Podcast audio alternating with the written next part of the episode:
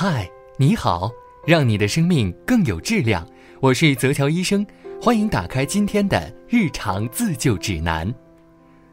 人生在世，哪能一帆风顺呢？现实生活中啊，我们经常会遭遇各种伤害，像是不小心的划破手，被不明物体砸伤，又或者被路边的石头绊倒等等。人在受到外伤之后，往往会出血，成人的血液占体重的百分之七到八。其中，男性会占百分之八，女性会占百分之七。在遇到伤害，失血总量达到总血量的百分之二十时，会出现头晕、头昏、脉搏增快、血压下降、肤色苍白、出冷汗及尿量减少等症状。当外伤大出血时，失血量超过总血量的百分之四十，就会引起生命危险。因此啊，止血是救护中极为重要的一项措施。但不同的部位、不同出血情况，止血方法是不一样的。今天呢，我们就来了解一下不同出血情况下的不同止血方法。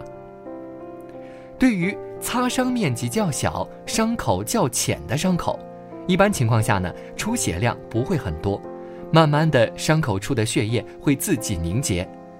在应对这类出血情况时，可以用碘伏或者百分之七十五的酒精涂抹伤口周围的皮肤，然后贴上创可贴即可。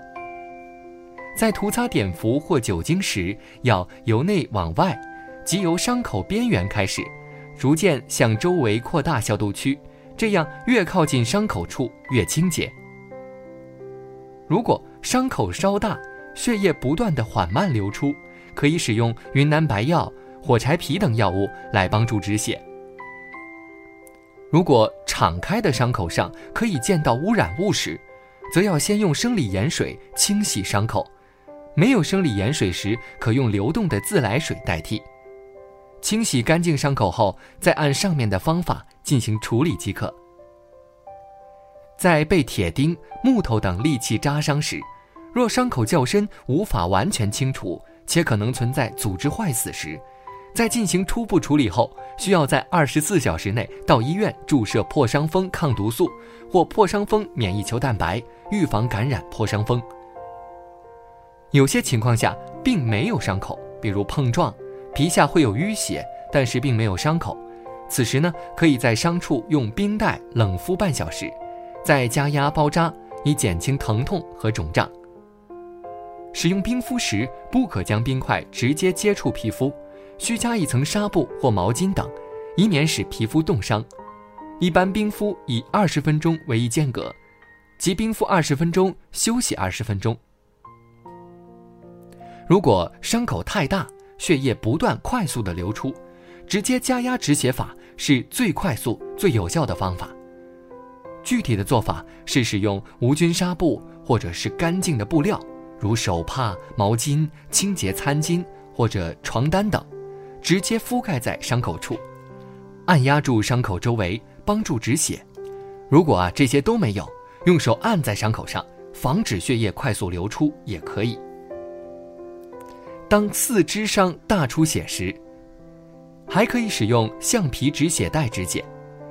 止血带的选择以充气止血带最好。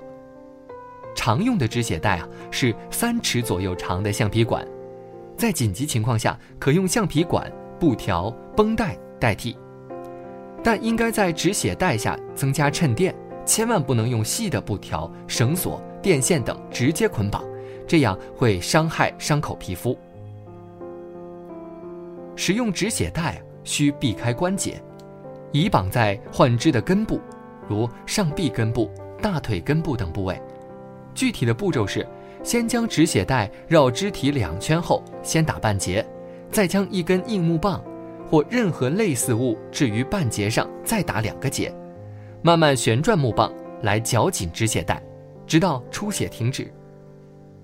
值得强调的是啊，止血带只能捆绑四肢，不能用于头部、颈部和躯干部。使用止血带要十分小心，不能绑得太紧，以止血为好，且每隔一小时要放松一至两分钟，总的时间不能超过四小时。以免肢体坏死。此外啊，抬高肢体和冷敷的办法也可以帮助止血。例如，当手臂划伤出血了，可以将胳膊抬起来，使得流经伤处的血液由于重力作用而减少。如果有骨折、脱臼或脊椎损伤时，则不要抬高受损的伤肢，也可以冷敷。皮肤血管遇冷会产生收缩效应，进一步减少出血。伤口愈合后可能会出现结痂，结痂的伤口最好的处理办法就是不要进行处理。让痂自动剥落。出血量大时，千万不能大意。上面所说的方法呢，都是在没有医护人员在的急救措施。如遇到大量出血，第一时间要及时止血，然后拨打幺二零，等待医务人员的救治。